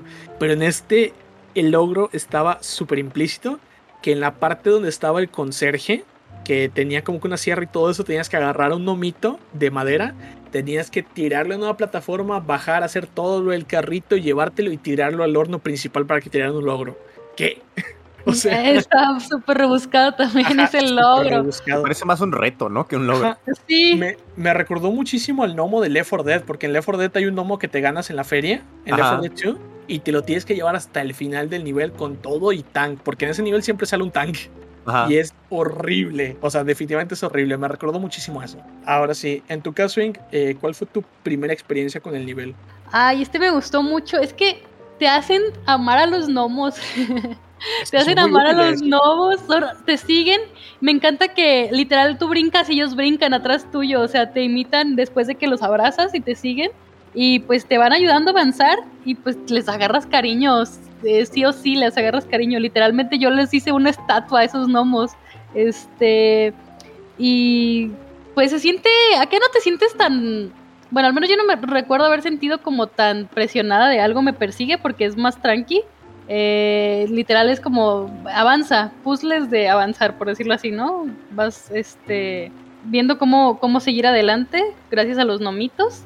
Y es como tu momento de relax antes de la, de la tormenta. Este, pues me gustó, me pareció bastante bien, interactivo, sin llegar a ser fastidioso, diría yo. Y pues eso, que, que amé los gnomos, te hacen quererlos. Ok, ¿en tu caso, César? Eh, más o menos, fíjate, la primera vez me gustó, eh, muy carismático los gnomos y andarlos este, rescatando y para que te ayuden a avanzar en los puzzles, porque la parte con más puzzles, creo. Todos chiquitos, todos bonitos. Por eso me gustó mucho, por tanto puzzle. Eh, lo, malo es ya a la segunda o tercera vuelta que le das al juego, sí, sí está enfadoso, ¿eh? A darlo rescatando. Pero sí está bueno porque cambian las mecánicas, ¿no? Te ponen más, muchos más puzzles que en, el, en la campaña original. Sí, sí, sí, definitivamente. A mí me gustó mucho por eso, porque justamente tiene más acertijos y me gustó la manera en la que funcionan. O sea, sí como que de repente les fallaba la inteligencia artificial a los gnomos, de que se quedaban en otra habitación y tenías que regresar por ellos. Pero en general me gustaba que, por ejemplo, lanzas a dos gnomos arriba y empujan una caja y la tiran y ya puedes subir y liberas otro gnomo y lo tiras ahí a agarrarse. Y luego tiras a tres gnomitos a una palanca esta de presión y abres la puerta, pones la caja para que no se cierre, te los llevas. O sea, realmente todas esas mecánicas que usaron con los gnomos me encantaron. Y creo que también es mi capítulo favorito de todo el juego. O sea, por la manera en la que funciona. Está muy bien hecho, la verdad, me gusta mucho. Y me gustó mucho que va a sonar pues tonto, porque yo sé que mucha gente lo odia, pero me gustó tanto backtracking. Me gustó eso de que pues puedas regresar al lugar inicial, porque al principio sí me preocupaba, pero yo una vez que vi la mecánica como que me quitó esa presión de me voy a dejar algo, porque pues no te puedes dejar algo a menos que lo intentes muy muy fuertemente, porque definitivamente pues tienes que pasar por todos lados sí o sí para conseguir a todos los gnomos. Ok, entonces pasamos al siguiente capítulo que es la residencia. Y bueno, como comenté, básicamente estás en el ascensor de la dama. En este caso, pues bajas con ella y de repente, pues ella se va a la parte del espejo. En esta parte del espejo, pues, eh, bueno, antes de llegar como tal, tú tienes dos rutas, izquierda y derecha. A la izquierda aparentemente no hay nada. Te vas a la derecha. Tienes que irte ahí, pues, casi casi gateando para no hacer ruido porque es insta-kill, como siempre. Y una vez que pasas de esa zona, pues hay como que igual una zona central más o menos a la mecánica del capítulo anterior. Y tienes que ir encontrando estatuas de la dama. Eh, por abajo está como que la central de las estatuas, donde si no me equivoco es donde agarras una estatua falsa. Arriba a la izquierda está una estatua que cuando la quitas el techo sube, que eso me recordó muchísimo a Resident Evil. Que en el de GameCube, cuando quitas la, llave y tienes que tomar la falsa, o igual con la escopeta. Con la escopeta que el techo te aplasta. Pero sí, definitivamente muy Resident Evil. En esa parte, pues básicamente tú cambias la verdadera por la falsa, colocas la verdadera. A la derecha hay como que una biblioteca. Puedes colocar los libros a completando en los libreros según las formas y te abre una parte donde también eh, avanzando un poco eh, consigues la otra estatua. Eh, sobre un libro, ese libro te lo puedes llevar a la izquierda donde aparentemente no había nada desbloqueas una habitación secreta cuando lo colocas en el librero. Y en esta habitación secreta pues puedes tirar una jarra como de cenizas. Una urna es el término correcto. Y te dan un logro. Que ese logro no se me hizo tan rebuscado porque sí se vio como medio obvio el hecho de que faltaba un libro ahí. Ajá. Y pues el hecho de que te sobrara un libro con el lomo bastante característico, como que lo conectas bastante fácilmente, a menos que vayas a prisas. Eh, de igual manera, pues arriba, ah, bueno, una vez que regresas, ah, acaba de aclarar que para este punto, si no me equivoco, la luz ya se apagó y te empiezan a salir como que unos pequeños enemigos de, Como que se parecen, ajá, como ¿Sombras? sombras, pero se ven como líquidos, como las sanguijuelas, se ven medio Mm. rarillos. Yo digo que se ven más bien como de humo Ajá, con máscaras de me porcelana. recuerdan muchísimo a los de Alice Manner Returns. Ajá. Cuando está Sí. corrupto La máscara, todo ¿no? en Wonderland. Exactamente, y Sí. tiene máscara y todo. Me sorprendería. O sea, bueno, más bien no me sorprendería que fuera una referencia a. Puede Podría ser. El hecho es que, bueno, estos los puedes derrotar con la linterna. Honestamente, la mecánica de la linterna tardé en entenderla. Fue realmente gracias a César que entendí cómo funciona. Porque ahí sí te dan como que un tutorial más explícito que te dice presiona el joystick derecho pues para moverla. Pero yo creí que era solo para moverla y no. Si tú dejas presionado, pues agarra con las dos manos y se queda Enfoca. apuntando a Ajá. una dirección. Y pues Como que los elimina con más intensidad, ¿no? Ah, Exactamente. sí, enfoca también. para una zona. Ajá. Ajá. Y pues realmente la forma que encontré de romperlo es como que colocarme en una esquina, porque a fin de cuentas, pues tienen que venir de frente sí o sí. Ajá. Y así me fue muchísimo más fácil. Y bueno, el hecho que ya continúas avanzando, eh, llegas a la parte, bueno, en donde estaba la llave, donde estaba la geisha pues arreglándose, había una llave, ya puedes agarrar la llave. De esta manera pues subes, eh, haces más acertijos y bla bla bla y consigues otra estatua. Y ya a la derecha, me gustó ese acertijo porque como que en el centro hay como que un globo que ilumina, que vas moviendo, ¿no? Y tienes que iluminar los tres ojos que están arriba y vas moviendo como que por partes esas, esos aros, esos anillos que tiene como que el, el- el mundito alrededor. Es como una especie de mundo, ¿no? Está medio rarillo. Pareciera, ajá, con un ojo. Como un globo terráqueo. Como un globo terráqueo, ajá. Y el hecho es que vas moviendo eso, ilumina los tres ojos en el techo y te quedas con la incógnita de, ajá, ¿y ahora qué? Pero resulta que hay una puerta que tiene un ojo y si la iluminas con la linterna, pues ya se abre. O sea, todos muy ojos eso, ¿no? Sí, muy, muy Zelda, definitivamente. Y ya se cierran, se abre la puerta y de esta manera pues avanzas una habitación que sí como que me dejó, me sacó de onda la primera vez que te tienen diferentes cuadros y entras y tienes que prender la luz de esos cuadros específicos. Y el hecho es que de esta manera consigues la estatua, eh, sa- sales o más bien regresas a la parte de abajo ya colocando las cuatro estatuas, pues se desbloquea la siguiente zona donde pues llegas al laberinto de maniquís, que en ese laberinto de maniquís como que la dama se percata de tu presencia y empieza a pasar por todos los maniquís, ¿no? Entonces, pues conforme avanzas, pues simplemente como que te va metiendo presión la dama hasta que llega un punto en el que ya te agarra de frente después de pasar por una especie de pasillo y entrar a otra habitación y te arranca el alma, pero de repente cambia como que la escena y te das cuenta que tu personaje se vuelve un gnomo y es como que ya entiendes por qué tenía sombra de niño. Porque los gnomos eran niños. Exactamente. Y, o sea, eso tiene tanto sentido eh, porque por eso se despiden de Six también, porque es la que logró salir. Sí. O sea, y básicamente realmente- los salva, medio Ajá. salva Sí, sí, sí, Sí. de ser esclavos. exactamente. Digo medio porque hecho- pues ahí se echó uno, ¿no? Pero No cuenta, Bueno, pero, pero 12 de 13, ¿cuántos nomás bueno, son? sí, sí, sí, sal- salvó más de los que se comió. Eso es cierto. Los números, matemáticas, hijo. Matemáticas. Números positivos. Así es. Pero bueno, el hecho es que ya siendo un gnomo todavía te dejan un poco de jugabilidad, obviamente ya sin las habilidades. Llegas a la zona de huéspedes y, oh no, llegas a una parte y te encuentras a una salchicha y todos saben qué pasa en esa zona. Sí, te recuerda las escenas con Six y dices, oh no. Ajá. Honestamente, yo pues esperaba que te pusieran la escena otra vez. eh, porque no sé, como para ya terminar de conectar las dos historias, porque hasta eso, porque a Six te la encuentras en diferentes ocasiones. Te la encuentras pues en el escondite cuando te agarra el conserje. Y después te la encuentras en el escondite también me parece que cuando activas la cámara del ojo, pues te aparece Mm, Six la en la parte de, de la abuela. Ajá. O sea, que en la que aparece la abuela, donde están los zapatos. La zona de los zapatos. Pero bueno, sí, eh, realmente el gnomo que Six se come es el, el personaje, el protagonista del DLC, el niño fugitivo. En mi mente nunca pasó. Ajá. Lo suprimió. Hombre. Y bueno, ya de esa manera pues se conectan definitivamente las dos historias. Y es como indirectamente Six conoce y se come al niño fugitivo de Runaway Kid. Pero Ah. en tu caso, ¿cómo fue la experiencia con este último capítulo?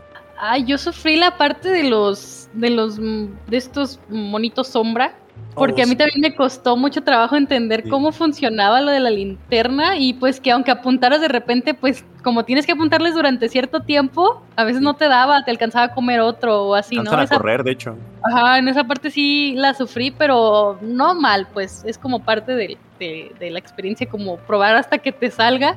Eh, la parte en donde estás entre toda, todos los maniquís de, de la lady, dices, en, en uno de estos te va a salir, se va a mover, estás como todo tenso esperando el, el, el jumpscare, por decirlo así. Esa parte también, aunque la sufrí, estuvo buena. Y definitivamente la parte final donde te das cuenta que tú eras el gnomo que se come Six. No, yo, yo lloré, ¿para qué digo que no? Te...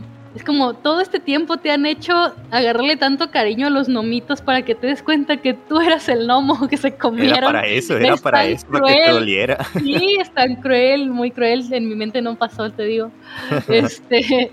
mm, hubo partes en las que se me hicieron un poco lentas, pero nada, nada, nada grave. Em, pues sí, eso, que, que lo sufrí el final. eh, está muy triste, pero eh, fue. Me, me gustó más los DLC que la principal, si me atrevo a decirlo. Me, Sí, a me mí igual, gustaron eh. más. A mí igual DLCs me, me gustó mucho más. En tu caso, César.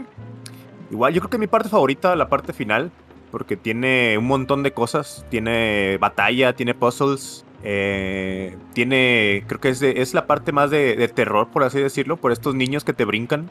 Los tienes que andar iluminando, derrotando con luz. Pero mm, me gustó, de hecho, esta mecánica de la luz, ya la íbamos a ver después en Little Nightmares 2 también. Les, como que les gustó mucho y, y todavía la mejoran, ¿eh? Se pone, se pone peor.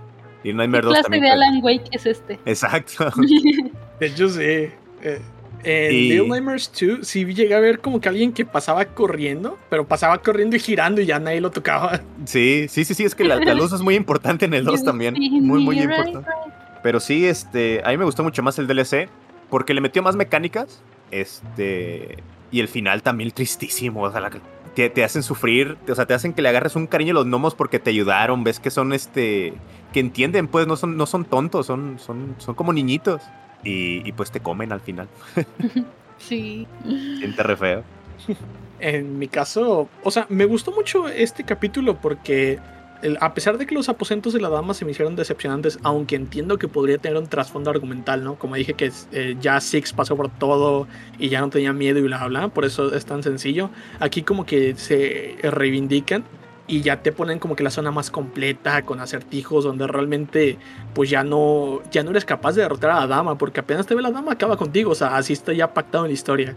Ajá. Eh, en verdad me gustó bastante. eh, continúo creyendo que el escondite es mi capítulo favorito por, este, por esta mecánica con los gnomos. Pero en definitiva, los tres capítulos del DLC se me hicieron buenísimos. También concuerdo, me gustó muchísimo más el DLC que el juego base. El juego base me gustó y lo disfruté. Pero es que el DLC se siente a otro nivel. En verdad está muy, pero muy bien hecho. Sí. Sí, que, que ya, fíjate, ya este, en el 2 agarraron todo, ¿eh? El 2 es, a mi gusto me gusta mucho más, este, Little Nightmares 2. Sí, Pues ya- supieron mejorarlo. No es como Sí, que ay, se siente, se siente Little Nightmares todo. 1, pero alargado. No, sí cambia, pero no deja Sí. de sentirse que es parte del mismo juego, pues. Tienen la esencia. O sea, Ajá, hay muchas cosas diferentes a nivel de mecánicas, pero la esencia continúa presente. sí, tiene mucho más puzzles y están más, más Ay, ricolinos. con eso ya me compraste. Ya. Sí, no, está buenísimo, está buenísimo. Para mí es un must. Sí, lo tengo pendiente. Sí, lo quiero jugar, solo quiero bajar un poquillo el package. Pero bueno, Mm. ya para finalizar, ¿cuáles son tus conclusiones en que el juego pues te gustó? ¿Lo recomiendas? ¿Qué tienes para comentar al respecto? Mm.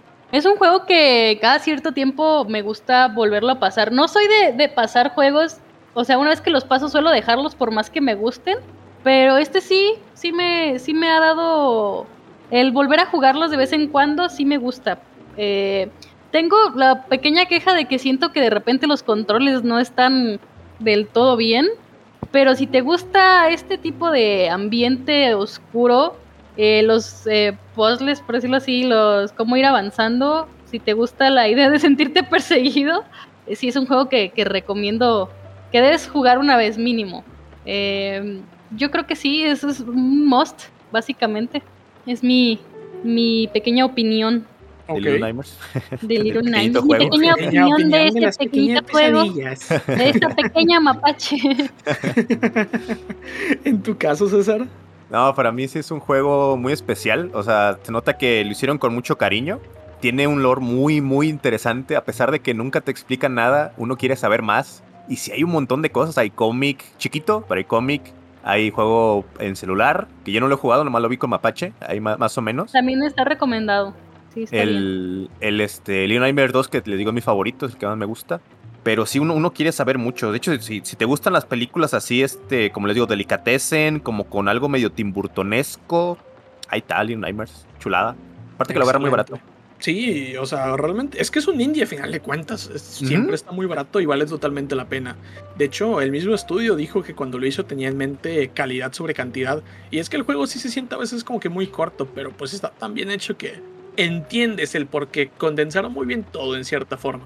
Sí, en, en ningún momento sientes que, que le sobró algo, al contrario, quieres más. Exactamente, sí, e- e- eso es cierto, es definitivo. Eh, por mi parte, de igual manera, o sea, a mí me gustó muchísimo. Eh, lo jugué bastante tarde en realidad, y es que ya tenía años con él en la biblioteca. No sé cuántos años, creo que desde el 2017 que salió, probablemente lo tenía. Pero pues no lo había jugado por lo mismo de siempre, Backlog. Sin embargo, pues le di la oportunidad en el Summer Backlog Challenge del 2021. Y me gustó bastante porque, o sea, yo siempre supe que me iba a gustar porque a mí me gustan los juegos de plataformas y acertijos y por ese motivo lo compré en su momento. Pero no creí que me fuera a gustar tanto. Honestamente me llevé pues una grata sorpresa. Eh, definitivamente pues es totalmente recomendado y no es un juego difícil, o sea, fuera de que tiene mucha tensión, el juego es bastante sencillo. De hecho, pues eh, el mismo estudio ha dicho que cualquier persona puede completar el juego entre 4 y 6 horas. O sea, 6 horas si eres un jugador casual, menos si eres un jugador más experimentado.